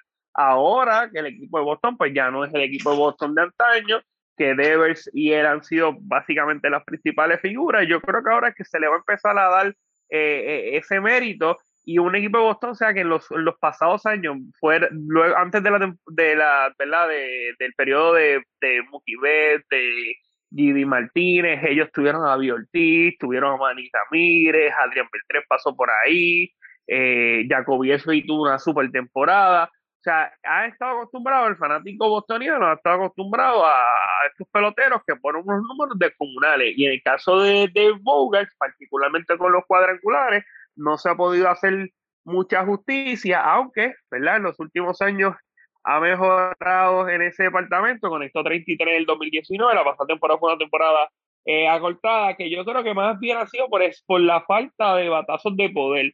Este año va por un buen camino, ya lleva 10 hombrones y yo creo que sí, yo estoy de acuerdo con, con Johnny, yo creo que él se merece, se merece respeto porque es un gran un buen bateador, de por vida batea 290 y también es bueno defensivo, o sea, yo creo que ya es momento de, de dársela, de dársela a Sander Bogart. Yo, yo, estoy de acuerdo con, con, Javier, pero le quiero añadir que también Xavier Bogart sale eh, en una época donde hay mucho campo corto con mucha, con mucha, con mucha media encima de ella. Carlos Correa fue el first round eh, pick, eh, Lindor estuvo detrás, Javier Baez también salió, después salió Story como como un, estadounidense, un estadounidense eh, de alta potencial, yo considero que ahí va, ahí va el problema de Xavier Gorgas, tiene jugadores que desde antes que él fuera lo que es hoy, eh, ya tenían al foco de mediático encima de ellos y eso ha dejado a un lado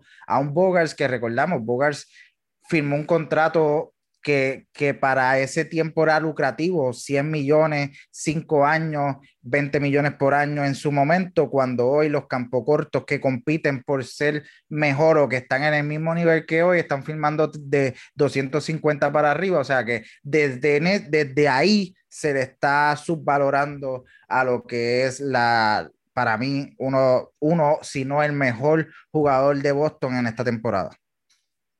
Yo para resumirlo bien fácil, no tiene el carisma de Fernando Tatís, no tiene el flashiness que tiene Javier Baez. no tiene la sonrisa de Lindor.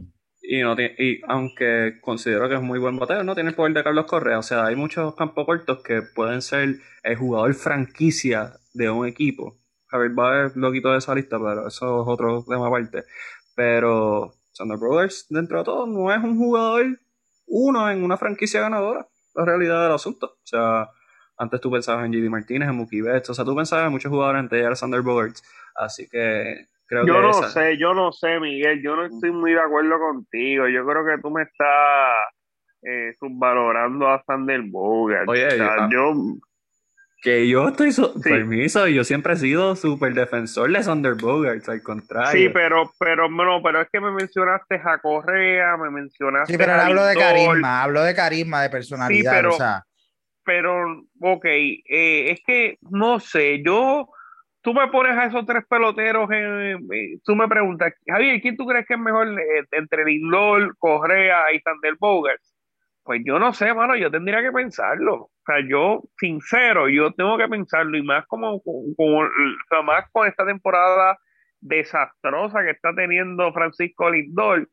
Yo creo que Bogart ha sido más consistente que los tres, se ha que los dos, se ha mantenido más saludable y ha puesto buenos números. Él no, tiene, Pero la bueno, no, oye, Pero la pregunta no es quién es el Oye. mejor, esa no fue la pregunta. La pregunta es por qué no está a la par con esos jugadores. O sea, que Bueno, es Javier- que yo creo, es que Javier yo sí los Sabat, tengo, por lo menos yo los tengo a la par. Para mí no están muy lejos, o sea, yo no veo mucha diferencia. Javier O sea, Es Sabat más, yo los, creo que los, sí, de los que sentencia a Francisco Lindor porque tiene 200 turnos malos en una temporada. Para Javier Sabat, Francisco Lindor empezó como siendo el mejor campo corto de la, de la Grandes Ligas y hoy no lo es porque tiene una temporada mala. No, Javier No, no, mira, vamos a no ser sentenció. consistentes con, con los, con los que- yo no- comentarios aquí. oye, no, yo no he dicho, yo jamás, nunca en mi vida he dicho que Lindor es el mejor campo corto de la Grandes Ligas. Bueno, pero dijiste que- que podría- es el mejor.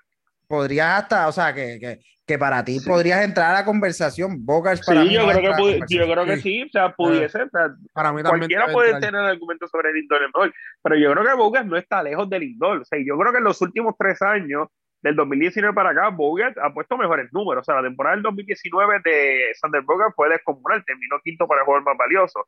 El año pasado, la, la temporada cortada fue mucho mejor que la de Francisco Lindor. Y, por y esta temporada está teniendo una, una campaña mil veces mejor que la de Francisco Lindor. O sea, los últimos tres años ha bateado promedio, lo peor que ha bateado ha sido 2.73.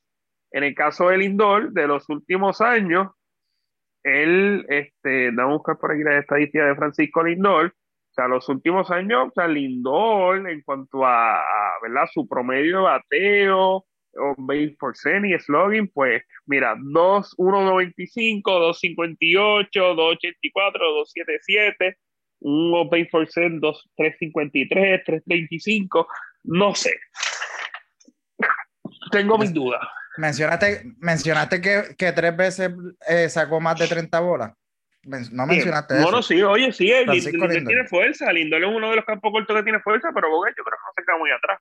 Bueno, solamente ha tocado 30 honrones en una temporada. Y bueno, y yo soy defensor de Bogart, pero no me, no me vengan aquí a sentenciar a Francisco Lindor porque está teniendo. Oye, yo no lo estoy sentenciando, pero yo creo que Sander Bogart no está muy lejos. No está muy lejos Francisco Lindor. Tal vez hoy tengo ligeramente a Lindor, pero yo creo que al final de la temporada yo creo que Sander Bogart le puede pasar por el lado. Y, Lindor, y lo que separa a Lindor de ahora mismo de Sander Bogart es su guante. Lindor con el guante. Yo es nunca. mucho mejor, que es mucho mejor. Mil veces, oye, mil veces mejor que Sander Bogart. Y Sander Bogart no es malo, pero eso es lo que literalmente ahora mismo está diferenciando, está abriendo esa brecha de Lindor y Bogart. Pero Bogart literalmente ha tenido campañas desde el 2000. Oye, es más, es más. Él aportó un campeonato siendo novato, jugando tercera base a un equipo, ¿me entiendes? Él, él dio su granito de arena a, su, a Sander Bogart, que es el mérito que se merece desde que llegó a la Grandes Ligas.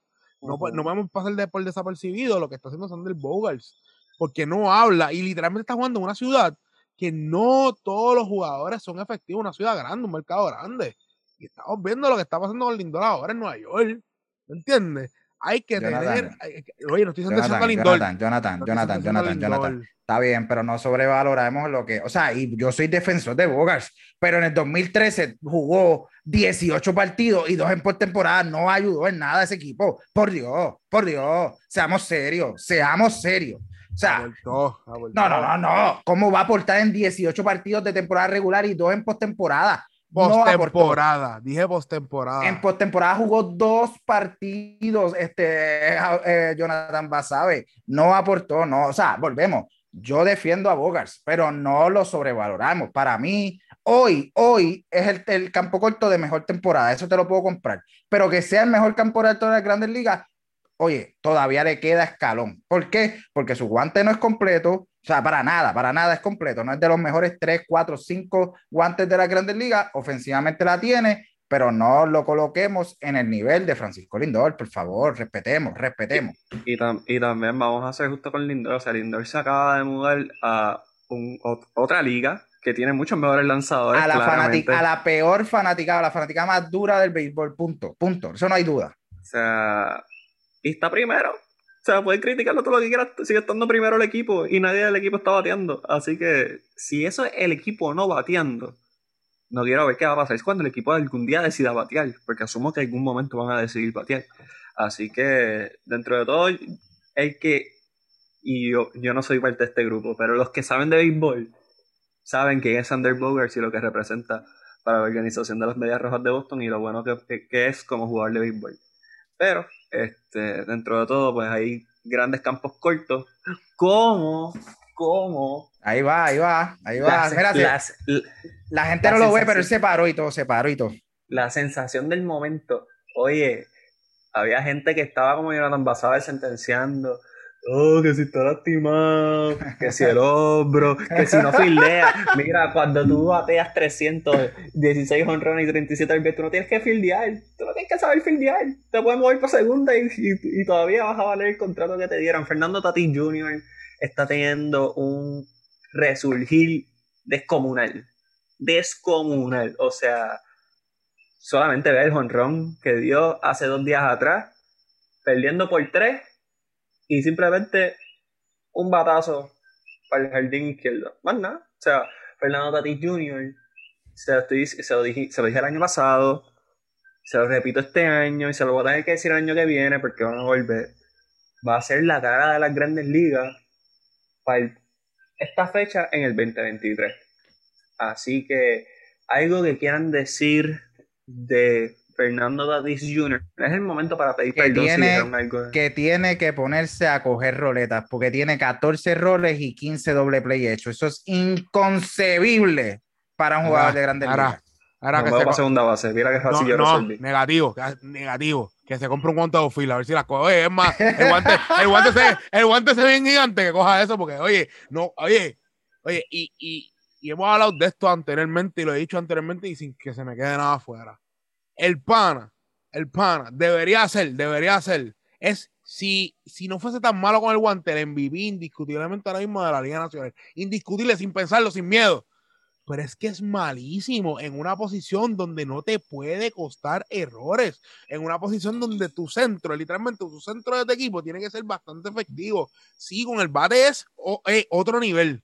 Pero yo no sé qué está pasando. Va a tener que hacer como mi otro pana, Vladimir Guerrero Jr., moverse para otra posición, o para tercera, o para segunda. Para tercera. O para primera. Que se mueva para otro lado. Porque con el campo corto no hace. Se lo mueve para segunda, para tercera no lo vas a mover. No, pero, en tercera va a ser el favorito de, de, de Sabat, cuidado. Pero el lo que mejor tercera base en las grandes ligas. Es más, es más, es más, hagan el switch, porque yo creo que tienen mejor campo corto jugando tercera que lo que ha sido ahora mismo nuestro amigo este, Fernando Tati Jr. Vamos a hacer, vamos a hablar claro. Ofensivamente es un extraterrestre. ofensivamente es un extraterrestre, tiene 16 cuadrangulares, 12 story en base, va en camino a los 40-40 que hablé con Acuña. Es un extraterrestre. Pero, defensivamente tiene mucho, o sea, deja mucho que desear, pero mucho que desear. Y, es cuando se supone que él vaya engranando su defensa, eh, mientras más pasa eh, eh, la temporada, mientras más va, pero también, también Fernando no ha tenido una temporada completa, el otro día le estaban celebrando, ah, mira, jugó los, ciento, los 162 partidos en tres temporadas. En, en tres años, en, tres años, en tres años, tres años. ¿Por qué estamos celebrando esta porquería? ¿Por qué estamos celebrando esto? Esto no es cosa de celebrar, esto es cosa de preocuparnos, porque no se ha mantenido entre el campo, que su cuerpo lo ha fallado, literalmente es malo con el guante. No estamos dejando cegar por lo que es Fernando Tati con el bate, pero hay unas deficiencias dentro de su juego que son bien, pero que bien preocupantes. Y no, oye, y no lo estoy sentenciando antes de que se vayan ahí a decirme, yo nada, no, pero oye, hay que hacernos estas preguntas hay que hacernos estas preguntas como, como fanático del deporte. No, y antes que Miguel, antes que Miguel se me moleste, yo a Fernando Tatís con esa ofensiva lo quiero todos los días en mi equipo. Ah, yo ¿no? también, yo también. Yo, lo bus- yo busco dónde ponerlo, olvídate. O sea, si Gary Ah, Sánchez ah, puede, claro. puede cachar siendo lo más malo que ha habido en la historia de, de la receptoría en el deporte y está en Grandes Ligas, Fernando Tatís, yo le consigo, o sea, y se poncha, a Gary Sánchez se poncha todos los turnos al bate, a Fernando Tatís yo le consigo una posición a, a donde sea, allá a shortfield, detrás de segunda base, atrás de primera, donde sea le consigo Hasta, una hasta, posición. hasta dándole la bola al pitcher para que lance. Sí, sí, sí. Ok, yo no, no iba a discutir contigo, o sea, no era mi intención, simplemente quería hacer la aclaración porque Jonathan Basabe dice que estamos celebrando números sumados de Tati Jr., claramente eso no es razón para celebrar, pero tampoco estamos hablando de que Tati Jr. a los 20 años estaba jugando los 162 partidos, o sea, jugó 84 el primer año, 59 el segundo y 38 el tercero, o sea, vamos.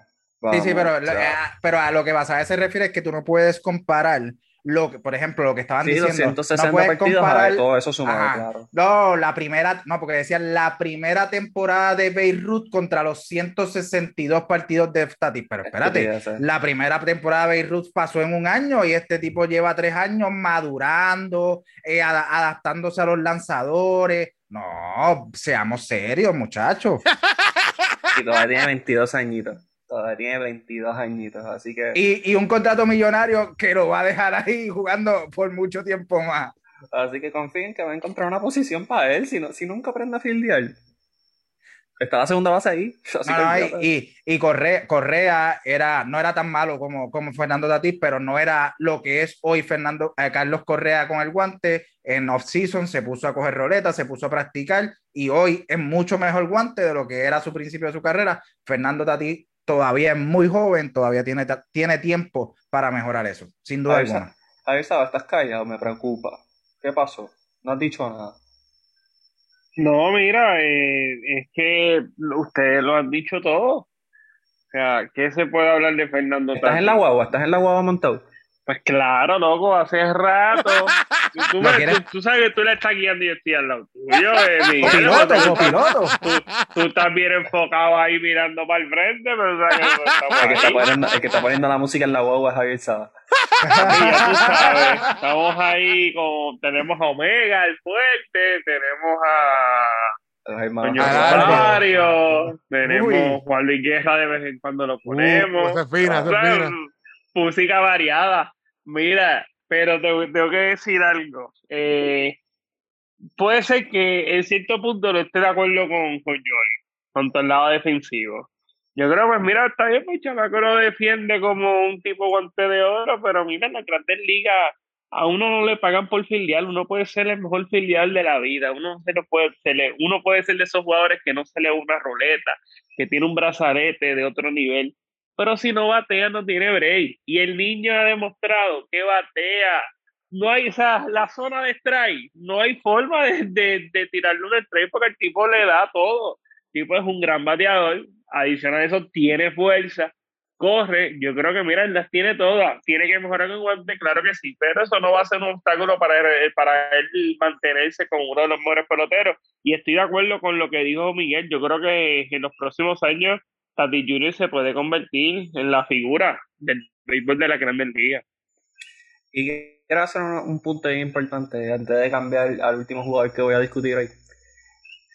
Fernando Tati Jr. puede tener el guante de la vida y todavía Javier Baez no lo va a coger de zángano como el primera base de los Piratas de Pittsburgh. Así que, ¿sabes qué? No importa, o sea, porque si el primera base de Pittsburgh, que desconozco el nombre y en realidad no me importa, eh, tiene trabajo, Fernando Tati va a tener trabajo todos los días de la semana. Así que eso no es Pero, importante. macho, pero no, no puede- Oye, Javier, y tú que eres bien enfático a la hora de decir que Ale Rodríguez es el mejor campo corto porque lo hacía a los dos lados, no podemos descartar que siendo campo corto tú no puedes tener ya 14 errores. No, no, y yo, y yo Oye, no, yo, yo, oye. Estoy de acuerdo, estoy de acuerdo contigo en ese planteamiento, este, Yori, pero creo que, o sea, para ser uno de los mejores peloteros no, no es tan necesario tú tener así un guante de fórmula. Eso te Yo lo puedo creo, que comp- ese- yo creo que él va a mejorar. Eso te lo puedo comprar en las otras ocho Otra o siete posición. posiciones en, en el campo. El campo Pero mira, corto de un equipo, escúchame Javier, el campo Sí. corto de un equipo, desde Liga Pamper hasta Grandes Ligas, debe ser tu tu mejor guante. Y Fernando Tatis está años luz de ser un buen guante. No es ser el mejor, de ser un buen guante. No sé, yo creo que él va a mejorar, pero mira, te voy a traer el caso de Miguel Tejada, uno de los mejores cierres ofensivos de todo el béisbol, para mí. luego de, de luego de, de Alex Rodríguez, yo creo que ese, ese, ese bonche donde está José Reyes o Marvin para mí, Tejada es mejor que todos esos tipos. Este, y defensivamente, catastrófico. Catastrófico, defensivamente estaba catastrófico. 24, no fue impedimento. 24 errores en 162 juegos. Fernando Tatís lleva 14 en 40. ¿Cómo? Sí, pero yo, yo creo que va a mejorar. O sea, yo creo que va a mejorar. Ah, yo creo que va a mejorar. para, para, para ponerlo como. O sea, no creo que vaya a ser un impedimento para ponerlo como uno de los mejores jugadores. No creo que va a ser un impedimento. Yo creo que él va. es que va a mejorar. Y si cambia de posición, no sé a qué posición pudiese cambiar. Tercero, primera, será. En segunda no lo veo. No, creo que en, los bosques le fil, no sé. Yo creo que si cambia para no. tendrá que irse. Tiene 22 años, que se ponga a coger roleta. Oye, puede mejorarle, que puede mejorar y no, y no es que necesita bajar 10 errores eh, la temporada, pero no puede, con 40 juegos jugados, no puede tener 14 errores, no lo puede. O sea, es inconcebible. Tiene 15 doble play y 14 errores. Eso es inconcebible para un campo corto. Estoy, de acuerdo, estoy de acuerdo. Va, a tener trabajo. El mejor guante que yo vi en un campo corto, Rey Ordóñez. Rey Ordóñez Muy bueno. Rey Ordóñez no podía darle a un carro, o sea, un carro estático. Él podía correr a darle el carro e iba a fallar, de alguna manera. O sea, así de malo era Rey Ordóñez con el bate. Sí, igual. Y Bisquet, también, Bisquet también. Ordóñez me parece que jugó con los gigantes de Carolina en la pelota invernal. Tremendo dato. Desconocí ese dato, sabía que había jugado con los Mets y que pues tiene peor promedio que Francisco Lindor, que estoy seguro que Francisco Lindor va a mejorar ese promedio en un momento dado. y para cerrar, Y para cerrar, Adolis García. Yo, honestamente, no sabía quién era Adolis García antes de esta temporada. Este, este, pero estaba teniendo 286, 16 honrones y 41 RBI para los vigilantes de Texas. Eh, Jonathan sabes, te estaba dando en el pecho con Adolis García. ¿Hay algo que tú sabías que yo no? No, lo que yo estaba diciendo era que en verdad yo no sabía nada de este jugador. Este jugador vino a nada. Y lo más sorprendente de todo, que era de la franquicia de los Cardenales y los Cardenales lo dejaron. Mira. Yo no entiendo cómo esto es posible. Yo no entiendo cómo esto, este jugador como ha sido a Rosarena, que también eh, perteneció a los Cardenales, que los Cardenales son bastante efectivos a la hora de desarrollar sus jugadores, de estar pendientes de sus jugadores, de subir a sus jugadores, y dejó ir este tipo que en Texas está destrozando la pelotita en una lesión mala que le han tirado ya los dos no hitters y el pana está produciendo. Eso es bien sorprendente de dónde sale este tipo que, oye, si un, alguien te dice, no, que yo lo voy a venir, te está metiendo los embustes del mundo. El embuste más grande lo está metiendo. Jonito Hernández, ¿qué te parece? Mira, mala mía, mala mía, ahorita reaccioné con una palabra, este, y es que al tiempo que estoy eh, grabando este episodio, estamos grabando este episodio, estoy viendo el partido entre la República Dominicana y Estados Unidos, una derrota de Dominicana, sería la eliminación de Puerto Rico, y le acaban de cantar un strike a tres millas del plato, un bateador dominicano, queda una U para que Puerto Rico se elimine oficialmente del sueño olímpico en el béisbol. Nada, continúen. Yodita Hernández, Adolis García, ¿real o simplemente un espejismo? Mira, eh, yo considero, o sea, yo tiene 28 años, un jugador como dice Basabe que salió de las filas de San Luis, me sorprende como Basabe que San Luis haya dejado salir un jugador con, con estas características. Considero que, yo siempre he considerado que jugadores de grandes ligas no están solo darme una temporada o mitad de temporada como lo ha hecho Adolis García, me tiene que dar más. Yo no lo voy a considerar todavía como un jugador de peso. Está teniendo una temporada impresionante, pero temporadas impresionantes en el béisbol lo he visto anteriormente y al final terminan siendo, eh, digamos, un fiasco, entre comillas, no lo quiero llamar así porque yo considero que sí tiene el talento, que una, en una alineación como, como dice Basabe, eh, débil como es Texas, va a seguir luciendo y, sin presión. Texas no está batallando por nada en la temporada, así que yo creo que él, él tiene todo para, para, para seguir luciendo y más allá de esa motivación de ser un, un jugador juego estrella que lo va a hacer estando en un equipo como Texas que no tiene eh, más jugadores de, a quien llevar y está dominando la liga en cuadrangulares, bateando 2.86 con 41, 41 carreras remolcadas. Yo creo que Adori García eh, llegó a la liga por lo menos para quedarse eh, siendo un jugador, un jugador consistente, digámoslo así. Antes de, de despedirnos de este programa, eh, uno, quiero saber su opinión de quién es el mejor jugador que tienen los Cardenales ahora mismo. Y, y, dos, algún otro jugador que usted considere que hay que tenerle el ojo puesto eh, en lo que resta de campaña.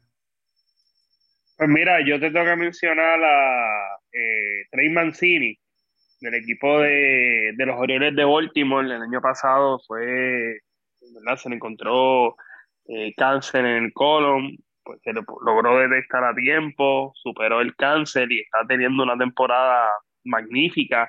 Está bateando 78, 11 cuadrangulares, 42 carreras remolcadas. Está haciendo la figura de estos de Baltimore. Yo creo que estas son de, las notas positivas que, que, hay que resaltar porque luego, ¿verdad? De pasar por, por, esa, por esa difícil situación, se pudo recuperar y está teniendo una gran campaña. Eh, así que me parece que son esos peloteros que, que, mano, tenemos que estar bien al los boricuas. Y la pregunta que me hiciste de San Luis, pues mira, yo te tengo que decir que Yadier Molina, te tengo que decir Yadier Molina, porque nadie se hubiese imaginado que a los 38 años Yadier Molina estuviese bateando 2.92, 7 cuadrangulares, va en camino a tener tal vez la temporada con más cuadrangulares en su carrera, porque es lo más que ha conectado, eh, fueron 22 en el 2012 lleva siete, así que el mejor pelotero ahora mismo que tiene el equipo de los Cardenales de San Luis tiene nombre y apellido y se llama Yadier Molina por encima de Paul Goldschmidt, por encima de Tyler O'Neill y por encima de Nolan Arena. Javier, si tú te querías zafar de, si tú te querías zafar de contestar la respuesta correcta, que era Nolan Arenado, por lo menos tú hubieses ido con Jack Flaherty que está tirando para 8 y 1 no, pero es que yo, pensaba, yo pensaba, que me hablaban de los jugadores de posición pero yo pensaba que me hablaban de los jugadores de posición el mejor jugador de San Luis ahora mismo no, no, no. No, oye, sí, claro, claro, claro, estamos claros, estamos claros cuando hablamos. Pues si me hablan de jugadores de posición, pues yo me fui, ¿verdad? Por esa línea. Sí, sí, tú quisiste desviarte para no tener que mencionar que no la ha arenado, te está haciendo quedar mal que está bateando 279 con 11 cuadrangulares, 35 carreras remolcadas, va en camino a que usted en septiembre tenga que decir aquí en este mismo podcast que Nolan Arenado es la mejor tercera base que tiene la Grandes Ligas.